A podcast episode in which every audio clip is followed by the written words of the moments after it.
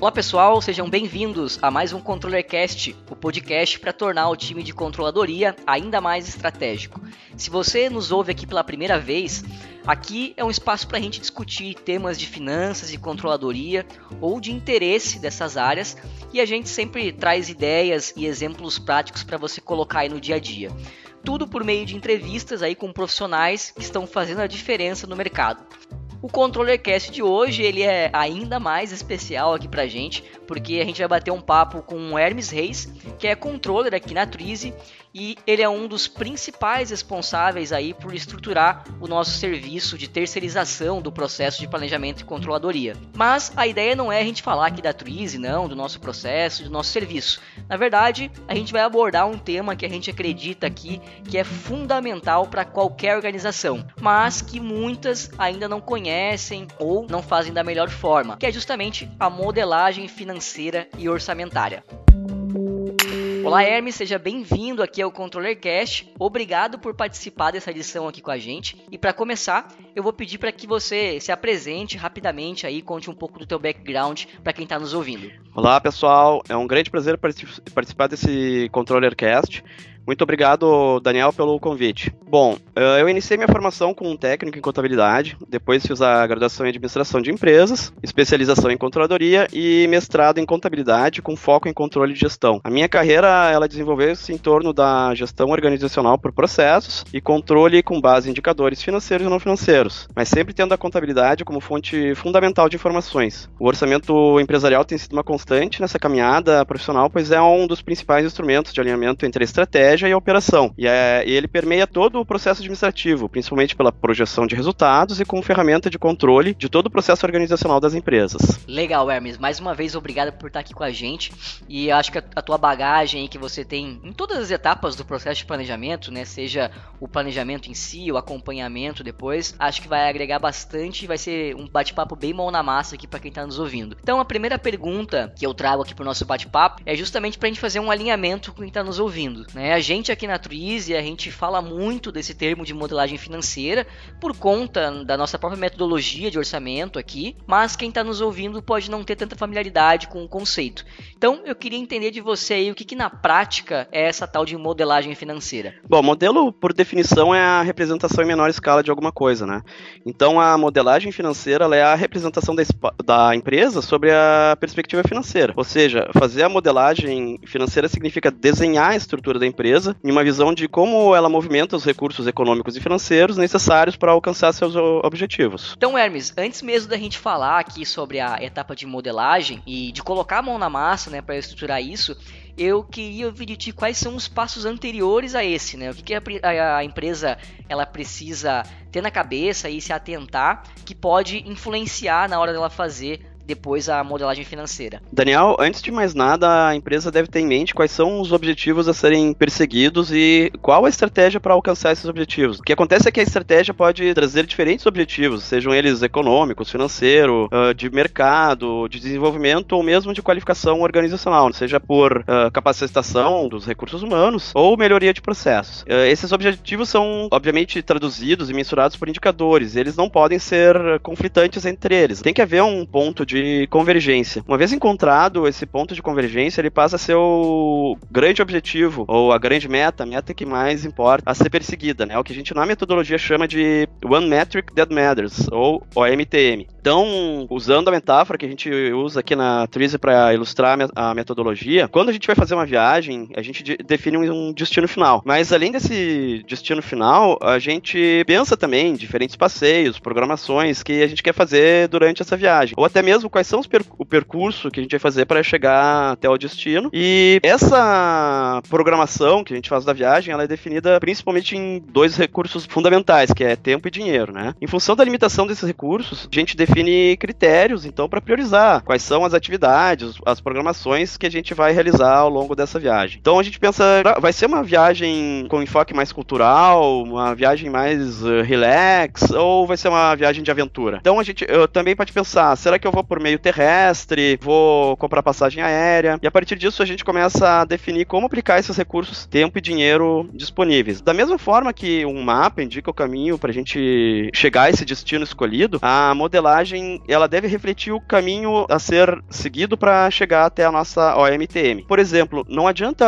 a empresa definir uh, um objetivo, né, uma OMTM como a margem de contribuição, né, por exemplo, mas se ela não nessa modelagem ela não faz uma abertura de receita e de custo por produto, né? Como é que a gente vai mensurar a margem de, de contribuição se não for por produto? A gente também não pode esquecer que essa que a operação da empresa ela é limitada pela disponibilidade dos recursos tempo e dinheiro. Sim, temos que definir os critérios que vão orientar a aplicação desses recursos disponíveis. E esses critérios a gente chama de premissas estratégicas, ou seja, definir critérios que estão alinhados à nossa missão, visão e valores.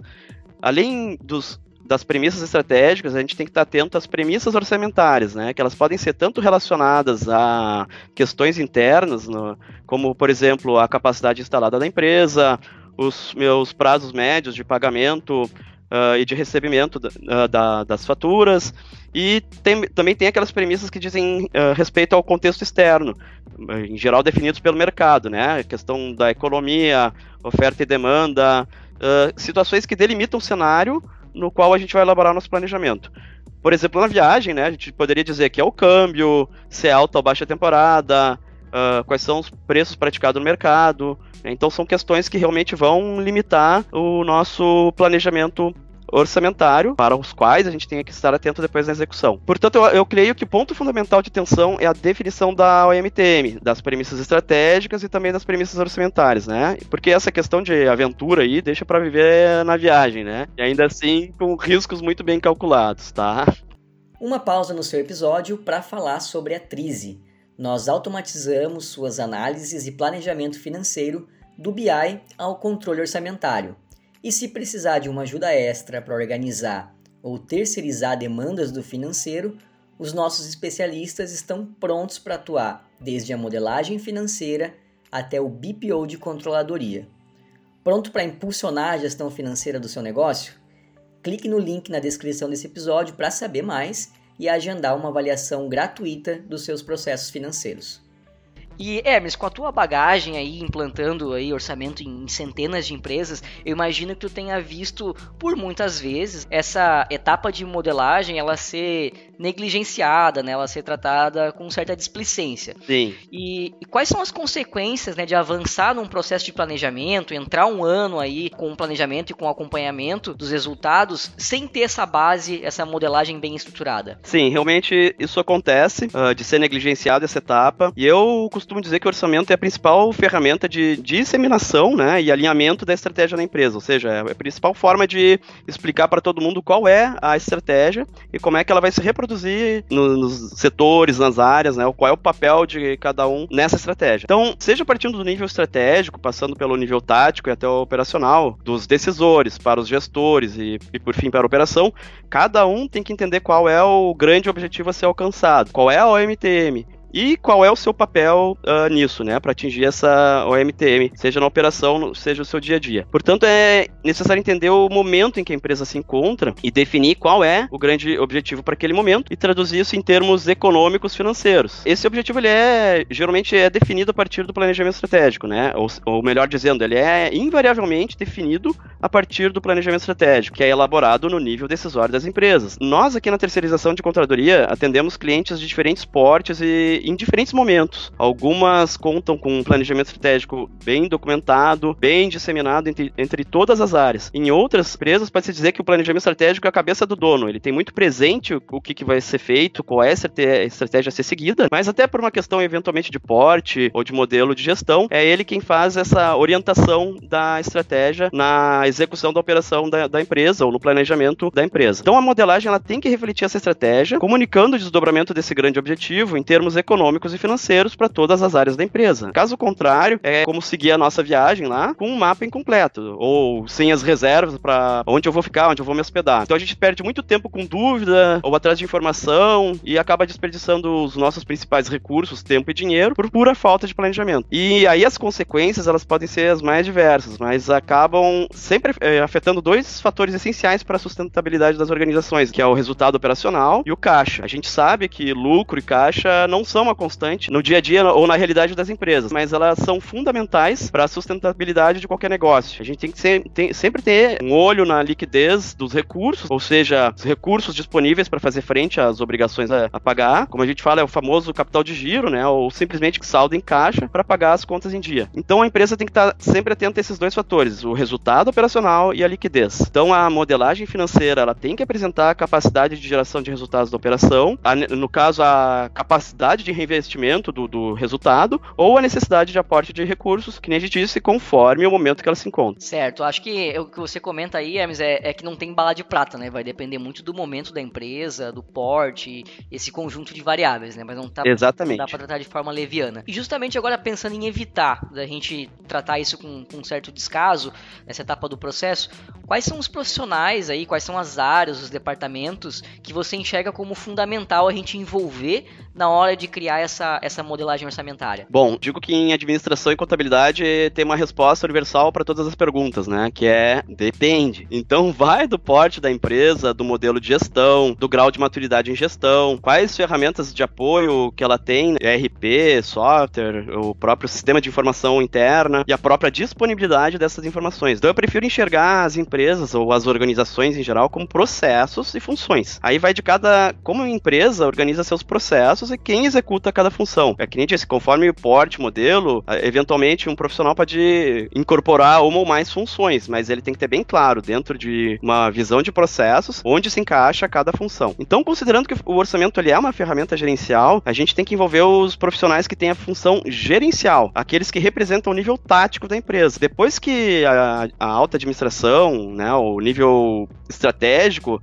definiu qual é a OMTM, quais são os objetivos estratégicos que vão nos levar a atingir essa OMTM, quais são as premissas que delimitam os objetivos e as próprias os planos de ação que a gente vai uh, desenvolver e colocar na nossa modelagem, o tático que tem conhecimento e competência né, nas áreas pra, e na operação em si para avaliar como essas, de, essas definições estratégicas vão se desdobrar nas suas áreas e nas, nas operações sob a sua responsabilidade. Antes de mais nada, é importante a gente mapear a estrutura organizacional da empresa entender com base no organograma, né, ou no, na sua organização da sua operação, quem responde por cada atividade ou quem vai responder por cada atividade da modelagem financeira e orçamentária. Na questão da modelagem, a gente tem três atividades fundamentais, que é a definição das estruturas, a apuração dos históricos e as projeções. Então é importante que essas atividades, os profissionais envolvidos, eles tenham conhecimento da origem dos dados e valores que vão ser utilizados para popular essa modelagem. E a estrutura que vai se propor, ela tem que estar condizente com tanto a disponibilidade dos dados mesmo para popular essa base, a classificação dos dados e valores na origem, ela tem que ser da mesma forma que a estrutura proposta na modelagem. Isso tem que permitir a fácil localização e identificação desses dados e valores em contas sintéticas e analíticas, de forma que a gente tenha fácil acesso para importar esses valores, esses dados para nossa modelagem, certo? Então, eventualmente a gente acaba tendo que envolver outros profissionais que não necessariamente do nível tático estratégico, porque eventualmente são profissionais profissionais que têm conhecimento também desse sistema de informações da empresa e que podem auxiliar na identificação de como são geradas as informações. Por exemplo, qual é o processo de registro de contas a receber, qual é o processo de registro de contas a pagar, qual é o processo de consumo de mercadorias vendidas. Né? Então, são eventualmente tem profissionais da operação que podem nos ajudar a montar a estrutura de forma que depois facilite tanto alimentar os valores projetados quanto depois o realizado para fazer a, a comparação, né, a análise forçado versus realizado. Porém, também, além disso, né, dessa questão do, do acesso à informação, do conhecimento da operação, dois papéis são fundamentais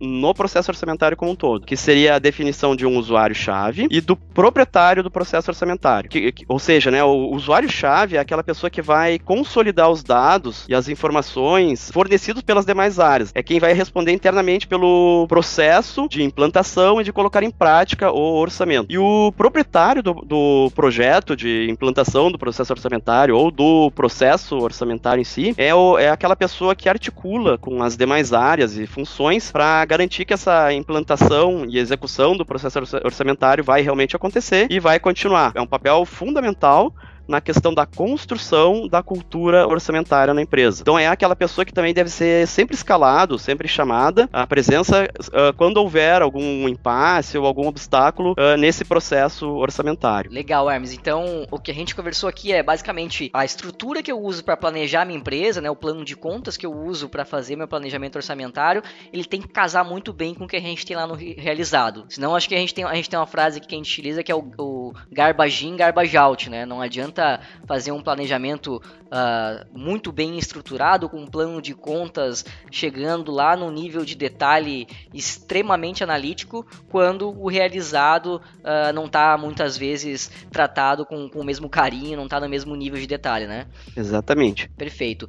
E, uh, Hermes, o, o, ideal é a gente iniciar essa, essa modelagem aí montando as estruturas de canais e produtos, certo? Existe algum ponto de atenção nesse primeiro passo ou algum erro mais comum que você visualiza aí na, nas, nas suas implantações orçamentárias que a gente pode dar como dica aqui para o pessoal evitar? Sim, o ideal é iniciarmos por essas estruturas, pois elas, elas representam a estrutura de receita da empresa. Essas estruturas de canal, de distribuição e produto é, representam o core business, né? Ou seja, o que, que a empresa vende e para quem ela vende. Qual é o valor que nós, empresas, estamos entregando para o nosso cliente e de que forma a gente uh, tem acesso a ter esses clientes. Então, como ponto de atenção, além dessa questão que a gente falou anterior ali, da classificação e disponibilidade dos dados ou dos valores, eu também uh, relacionaria aspectos voltados à tomada de decisão. Por exemplo, qual é o posicionamento de mercado da empresa? Vou me posicionar aquilo que a gente fala por diferenciação, onde eu vou competir com produtos exclusivos, diferenciados, qualidade, funcionalidade, aparência, em relação à concorrência, ou eu com, vou competir no mercado por custo, onde eu vou procurar produzir por o menor custo possível e oferecer produtos a um preço inferior à concorrência, então onde eu vou trabalhar com maior volume, ou eu vou competir por foco, quando a empresa atua num nicho específico de mercado. Então essa é a questão do posicionamento estratégico. Outro aspecto é ter foco na estratégia estratégia. No orçamento, a gente vai trazer aquela visão consolidada por canal, por segmento ou por mix de produtos e serviços, evitando tra trazer esse detalhamento e complexidade que é próprio da operação e que pode acabar atrapalhando, digamos assim, na visão estratégica. Outro ponto que eu falaria é a questão da, da própria arquitetura da estrutura de receitas, ela deve refletir também os custos dos produtos e serviços. Ou seja, a mesma estrutura que permite eu projetar receita, ela vai refletir os custos corridos né, na realização dessa receita. Ou seja, esse, quais são os custos que estão diretamente vinculados ao volume de serviço prestado ou de mercadorias vendidas. Então, por exemplo, o custo da mercadoria vendida, no caso de comércio, ele vai seguir a mesma estrutura que eu desenhei para a receita, obviamente. Por fim, um aspecto também que é bastante importante é a questão do enquadramento fiscal tributário. A mesma estrutura que eu defini para a receita, ela tem que me permitir avaliar o impacto da questão de impostos, impacto fiscal tributário direto sobre o faturamento para a gente poder obter qual é a melhor margem de contribuição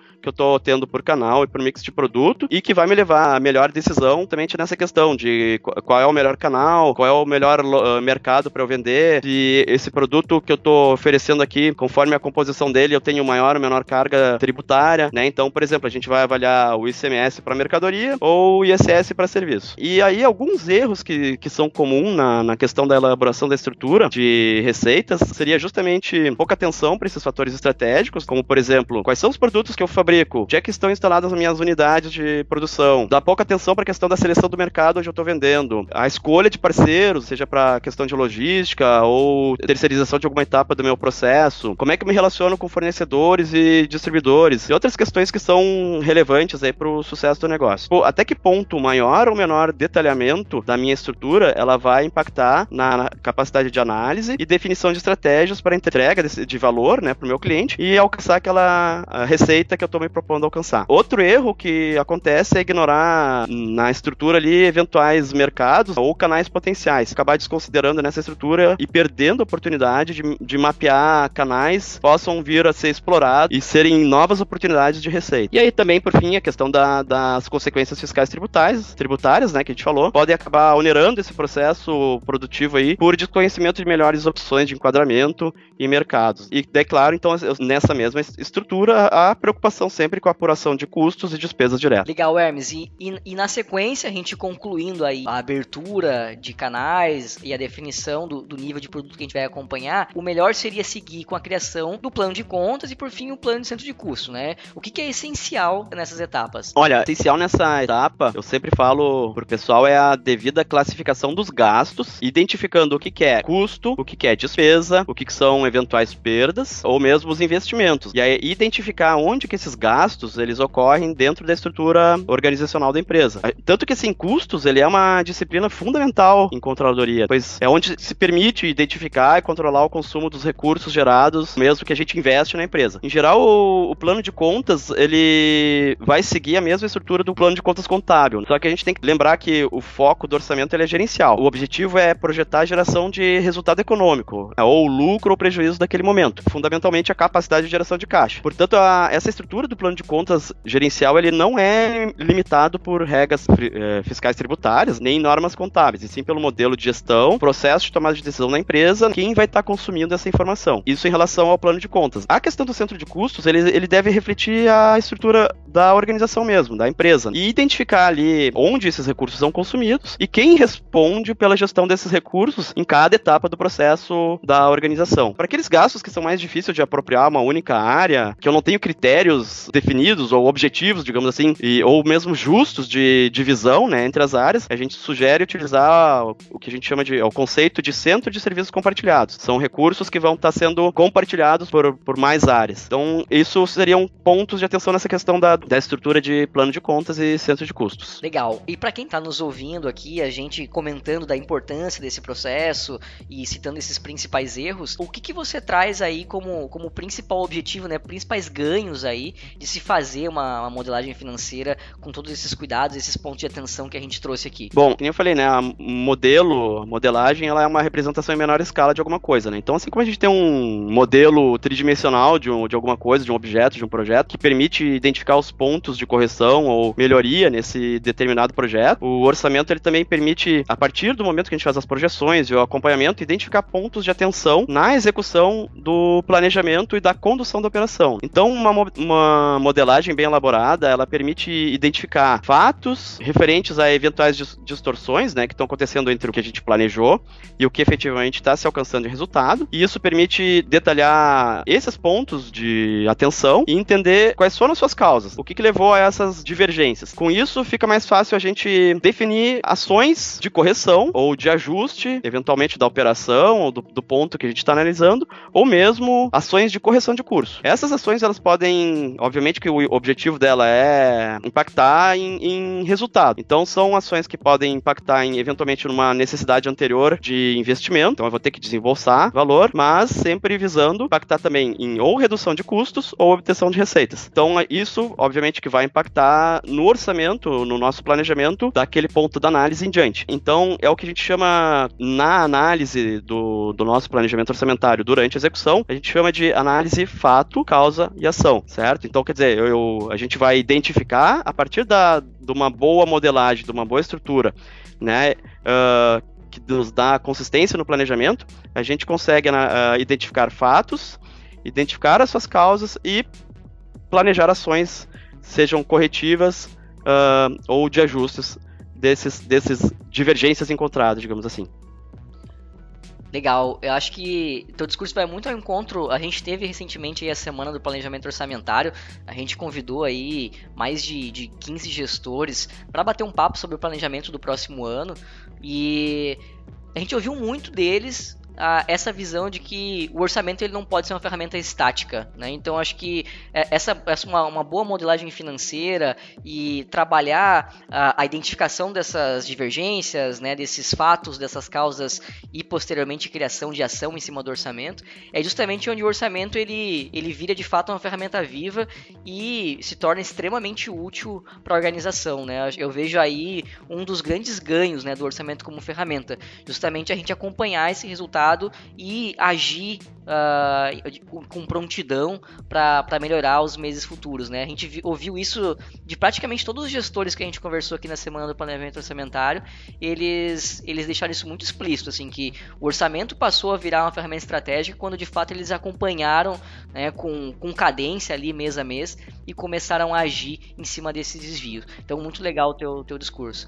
Hermes, depois que a gente fez toda essa, essa estrutura, essa modelagem financeira, quais indicadores que a gente vai olhar? A gente vai olhar para margem, vai olhar para EBITDA, o que que tu traz aí pra gente? Bom, usando aquela clássica resposta, né? Depende. Sempre lembrando que o objetivo de qualquer empresa, a princípio, aumentar a riqueza dos sócios, né? Então, quer dizer, esse ganho de patrimônio, ele pode ser agora, no momento presente, ou baseado numa expectativa de ganho futuro, né? Então, eu vou começar meu negócio hoje sabendo que ele vai se pagar lá adiante. Então, vai muito do momento da empresa, qual é a visão estratégica dela, e qual é o MTM definido para esse período de projeção. Então, a gente olhando agora para 2019, né, conforme tu disseste, o pessoal comentou muito na, na semana do planejamento orçamentário, e aí a gente vai estar tá olhando ao longo desse próximo ano esses indicadores apontados aí no nosso planejamento orçamentário, então muito em função de estratégia, né, e qual é o momento que eu estou vivendo na minha empresa.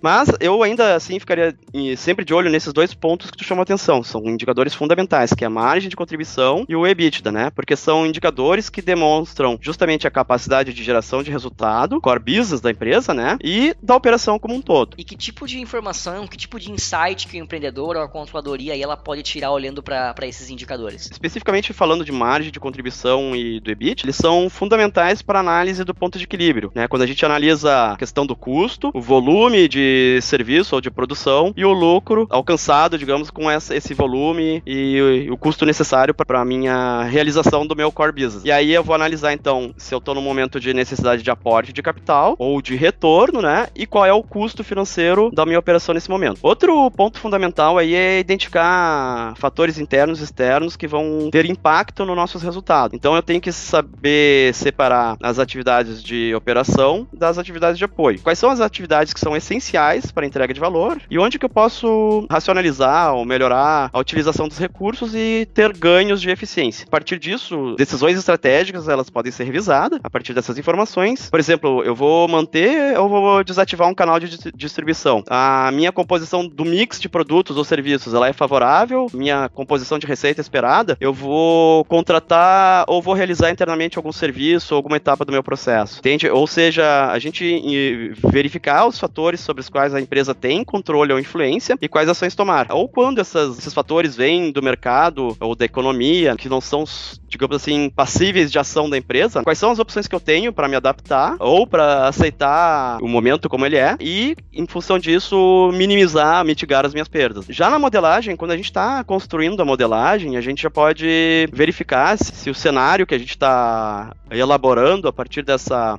da estrutura, população de, de, de, dados ali, se ela vai ser factível, se ela se demonstra consistente, né, e sustentável naquele período de análise. Então, com isso a gente já pode identificar pontos de ajuste para a etapa seguinte do processo orçamentário, que seria a simulação de cenários e o planejamento propriamente dito. Eu acredito que aí a gente chega lá no que a gente tanto fala de, de uma gestão data-driven. Esses indicadores, essa modelagem aí vai permitir ao, ao, aos gestores, à diretoria, tomar decisão de fato embasada pelos dados, pelo que ele planejou e pelo que ele vê que está acontecendo ali no dia a dia da operação, né? Mesmo. Bom, Hermes, pra gente encaminhar nossa conversa aqui pro final, eu queria que você você desse aí algumas dicas para quem está começando aí a fase de modelagem financeira e orçamentária. Eu diria para nessa fase não ter pressa e entender que é um momento justamente de olhar para dentro da empresa e entender o seu a sua realidade organizacional, né? A realidade da sua organização. Então aproveitar esse momento para refletir realmente sobre a, a, empresa, sobre a história da empresa e como chegou até aqui, né? Como chegou até esse momento. Olhar para a operação e para o mercado e entender quais as decisões que levaram a acertos acertos e erros ao longo da história da empresa, da sua trajetória. E tirar disso aprendizados, que justamente vai enriquecer essa projeção de resultados futuros. E ver no, no, no orçamento, então, essa possibilidade, modelar todo esse aprendizado, toda essa história. Então, nesse modelo, ele tem a possibilidade de olhar uma forma mais objetiva e racional para a empresa e para as decisões que ele tomou ao longo desse tempo de vida da, da empresa. Em administração, a gente costuma dizer que todo empreendimento ele inicia a partir da crença do empresário de investir em alguma como atividade que vai trazer retorno futuro. Então essa crença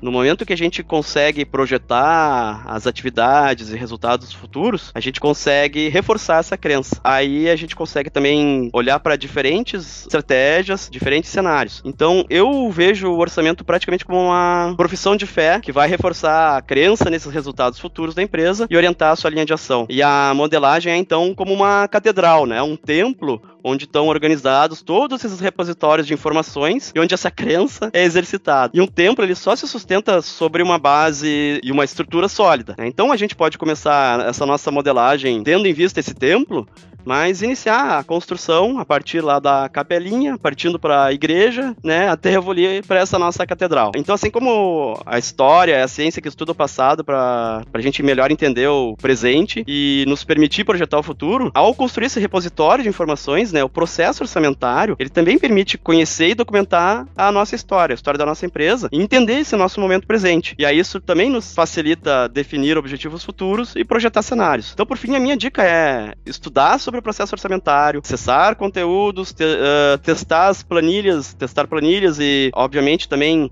a plataforma Trize, né? E é claro que também a gente fica à disposição aí para tirar dúvidas, trocar conhecimento, trocar experiências, ou mesmo falar sobre os nossos serviços aqui, a plataforma, a metodologia Trize de planejamento orçamentário. Fantástico, Hermes. Muito obrigado aí pela tua participação. O papo foi muito bom. Eu tenho certeza que toda essa tua experiência, tua bagagem aí, vão colaborar muito para as empresas que estão agora nesse momento, que vão iniciar esse processo aí no próximo ano e elas entenderem melhor, né, quais as etapas da modelagem financeira orçamentária. O que é mais importante em cada uma delas e aí por onde começar. Pessoal, espero que tenham gostado de mais um Controller Cast. Não deixe de nos enviar aí os seus feedbacks.